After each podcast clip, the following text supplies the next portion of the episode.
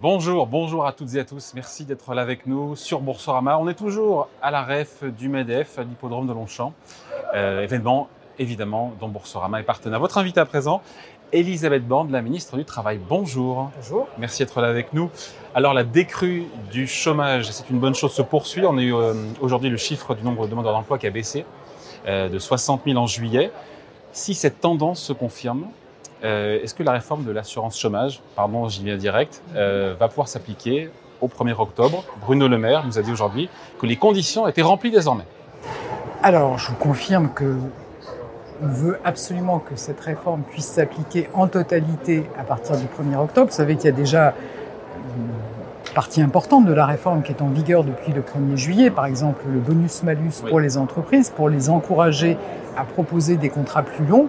Le Conseil d'État a suspendu euh, au mois de juin le mode de calcul, le nouveau mode de calcul de l'allocation chômage en nous disant que la conjoncture économique Oui, n'était pas suffisamment bonne. depuis Alors depuis, on a des très bonnes nouvelles dans le champ de l'emploi avec euh, un nombre record d'embauches, 1,6 million d'embauches en CDD de plus d'un mois ou en CDI sur les mois de mai et juin. Effectivement, on vient d'avoir les chiffres sur la baisse des demandeurs d'emploi au mois de juillet, Juillet, mais ça veut ouais. dire 270 000 trois demandeurs d'emploi en moins sur trois mois. Et donc on a vraiment euh, des indicateurs qui sont au vert, des prévisions de croissance économique euh, Donc à ce retour à 6%. meilleure fortune, encore une fois, du marché du travail, du marché de l'emploi, ça rend cette décision du Conseil d'État qui est suspensive euh, fragilisée. Elle est fragilisée aujourd'hui, elle, elle ne tient plus au vu du contexte?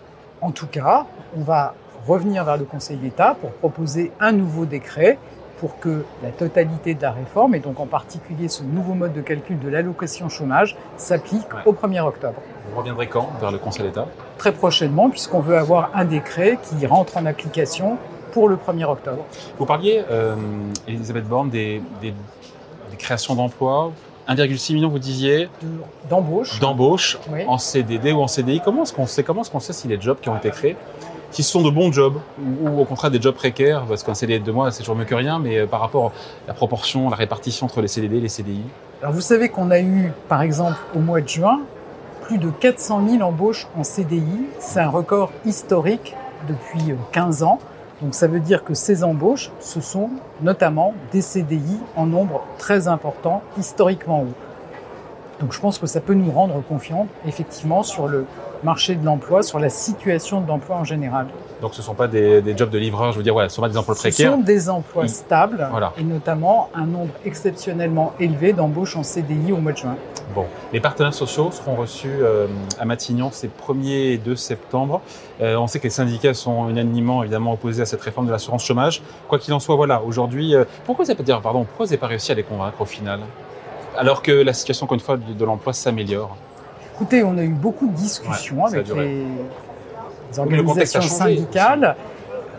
Moi, je, on a tenu compte aussi hein, de leurs observations. On n'a pas la même réforme que celle qui était initialement prévue. Notamment, on a souhaité mettre un plancher pour que les allocations ne soient pas trop basses. Moi, je note qu'on n'a pas eu effectivement d'accord avec les organisations syndicales. En tout cas, je pense qu'aujourd'hui, la situation de l'emploi nous conforte dans l'idée qu'il faut que cette réforme entre en vigueur au 1er octobre. Geoffroy Bézieux, le président du MEDEF, on est ici à la rêve du MEDEF, nous dit aujourd'hui que le sujet numéro un de tous les patrons qu'il a pu voir euh, cet été, même avant l'été, ce n'est pas la pandémie, mais c'est le recrutement. Et là, on se dit qu'avec plus de 3 millions de demandeurs d'emploi euh, sans activité, on se dit que c'est pas nouveau, mais c'est quand même un problème. Alors d'abord, je voudrais redire hein, qu'il y a beaucoup d'entreprises dont les emplois sont pourvus. Euh, Je disais, 1,6 million d'embauches sur les mois de mai et juin, donc ça veut dire qu'il y a des entreprises qui arrivent à recruter. Mais effectivement, moi je suis bien consciente qu'il y a aussi des secteurs qui ont des difficultés de recrutement. On est très mobilisé pour les aider, notamment Pôle Emploi, qui euh, a identifié des viviers de demandeurs d'emploi dans les secteurs euh, dans lesquels il y a des difficultés de recrutement. On forme, comme on l'a jamais fait, les demandeurs d'emploi. Et le président de la République nous a demandé de renforcer encore la formation des demandeurs d'emploi. Avec le Premier ministre, on verra prochainement les présidents de région pour regarder comment on peut renforcer notre action Et vous dites quoi aux, commune. aux patrons qui sont là et qui disent voilà, moi j'arrive pas, j'arrive pas à trouver, encore une fois, Alors, moi, je dis que nous, on va euh, faire notre part du chemin, notamment en formant les demandeurs d'emploi quand c'est nécessaire.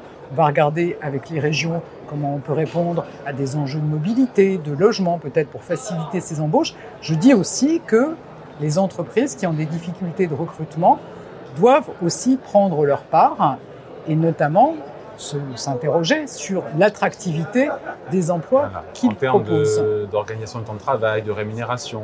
Donc, euh, C'est clair, vous dites vous savez, patron, nous, on a faites des votre enquêtes, job aussi, faites on- votre partie enfin, du boulot. Dans les part. enquêtes qu'on a, les salariés qui finalement ne donnent pas suite à une offre d'emploi, dans un tiers des cas, ils considèrent que la rémunération euh, n'était pas ce qu'ils attendaient. Dans un tiers des cas, ils considèrent que les conditions de travail ne répondent Donc, pas à vous envoyez un peu la patate chaude aux, Non, aux je, pense que chacun doit faire sa part. Le gouvernement fait sa part du chemin avec un investissement exceptionnel dans la formation des demandeurs d'emploi, avec un travail avec les régions pour renforcer notre action dans ce domaine. Mais je pense qu'il faut aussi que les entreprises qui ont des difficultés pour recruter s'interrogent. Eh ben, c'est pour ça qu'Yves Verrier, secrétaire général de Force ouvrière, demande, c'est pas une surprise, c'était aujourd'hui, une augmentation du SMIC. Oui, alors vous avez compris que c'est pas forcément la réponse qu'on apporte. On demande aux entreprises d'adapter les rémunérations. Vous savez, moi, je, je, il m'est arrivé d'être euh, dans une agence de Pôle emploi où on avait euh, un cuisinier qui discutait avec un, un employeur potentiel. Bah, Le cuisinier, pendant le confinement, il a réalisé qu'il avait une famille et il n'est pas forcément enthousiasmé à l'idée de travailler tous les soirs en touchant le SMIC. Et ben, je pense que c'est des sujets qui méritent euh, une réflexion de la part des employeurs. C'est pour ça que le patron des patrons, Geoffroy de Bézieux, dit, vu les difficultés de recrutement, il y aura forcément des augmentations salariales, il dit assez significatives, l'année prochaine. Vous êtes satisfaite quand vous entendez ça S'il voit juste, même si on se dit que ça sera peut-être euh, pas localisé, mais ça touchera essentiellement la restauration, euh, l'hôtellerie, les bars. Alors, les- il y a beaucoup de secteurs qui nous disent qu'ils ont des difficultés de recrutement, auxquelles surtout. on essaie de répondre avec de la formation des demandeurs d'emploi. Mais donc, dans ces secteurs-là, regardez les questions de conditions de travail, de rémunération, les perspectives aussi d'évolution professionnelle qu'on propose aux salariés, ben, c'est la part du chemin que les entreprises doivent faire. Est-ce que cette réforme de l'assurance chômage euh, peut résoudre une partie de l'équation de ce problème de, de recrutement? Euh, Geoffroy Bézieux parlait de la permittance. euh, Oui, mais fois, son des, euh, objectif, c'est bien ça, c'est que pour l'employeur comme pour le salarié, ce soit plus intéressant d'avoir des contrats plus longs. Et c'est un des objectifs, de- absolument. de C'est un des objectifs de cette réforme. Bon, après, il y a aussi la question de la mobilité géographique. C'est vrai que déménager pour trouver euh, un job, c'est pas quelque chose de simple.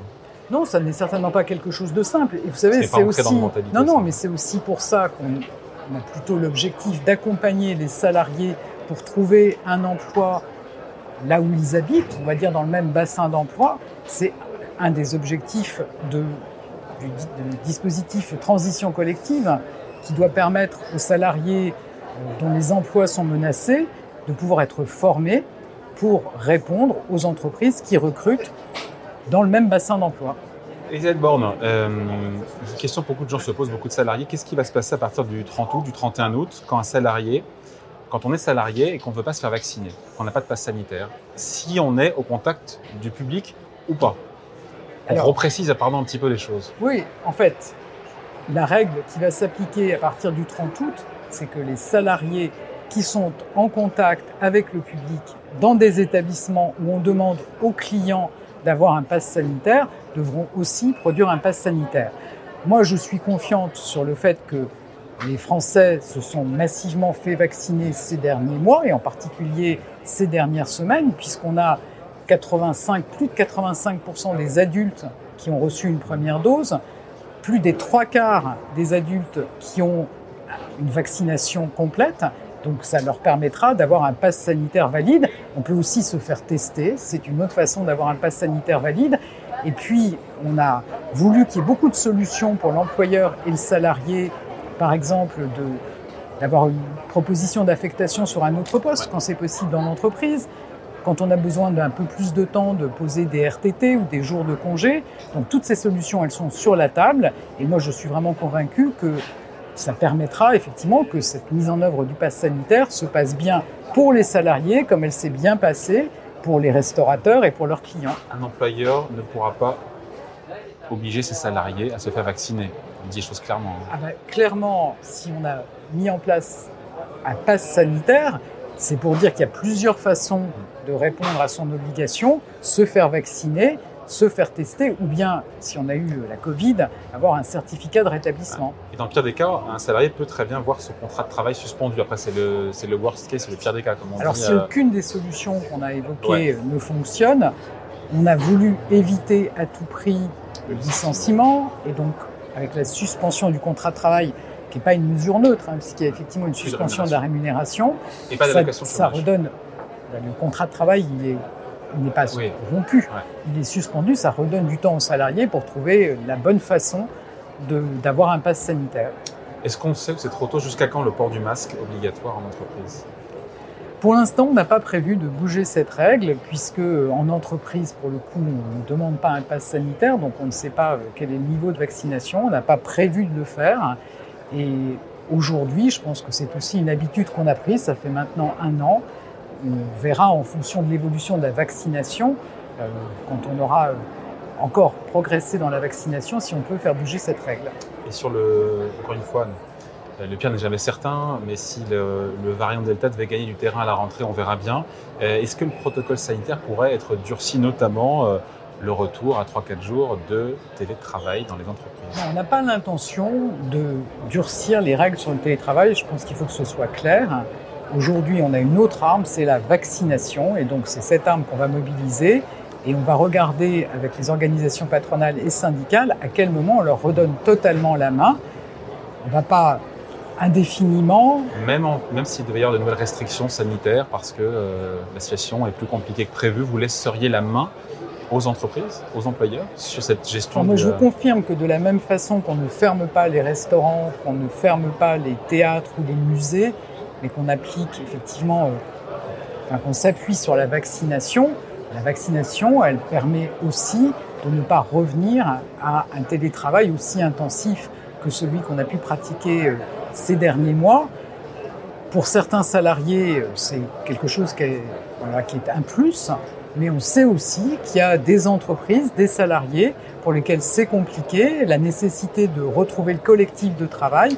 Donc je pense que c'est important aussi de pouvoir redonner la main aux entreprises. On finit là-dessus, c'est que c'est pas l'urgence, mais vous avez raison, le collectif de travail, le, le lien, le lien social, le lien managérial s'est largement distendu évidemment pendant cette crise. Comment, comment on retisse ce lien? Ça sera une question qu'il faudra se poser aussi.